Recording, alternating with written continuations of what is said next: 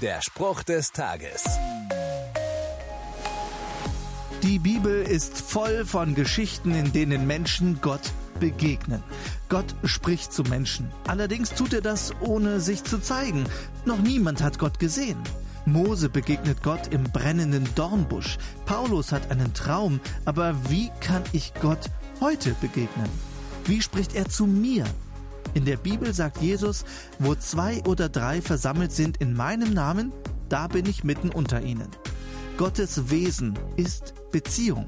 Er will mit dir in Kontakt treten und das tut er an Stellen, wo wir es oft nicht erwarten. Zum Beispiel in Gesprächen mit anderen Menschen, mit Christinnen und Christen. In der Gemeinde, im Gottesdienst, im Hauskreis oder im netten Telefonat mit einem guten Freund. Bist du bereit, genau hinzuhören? Der Spruch des Tages steht in der Bibel. Bibellesen auf bibleserver.com.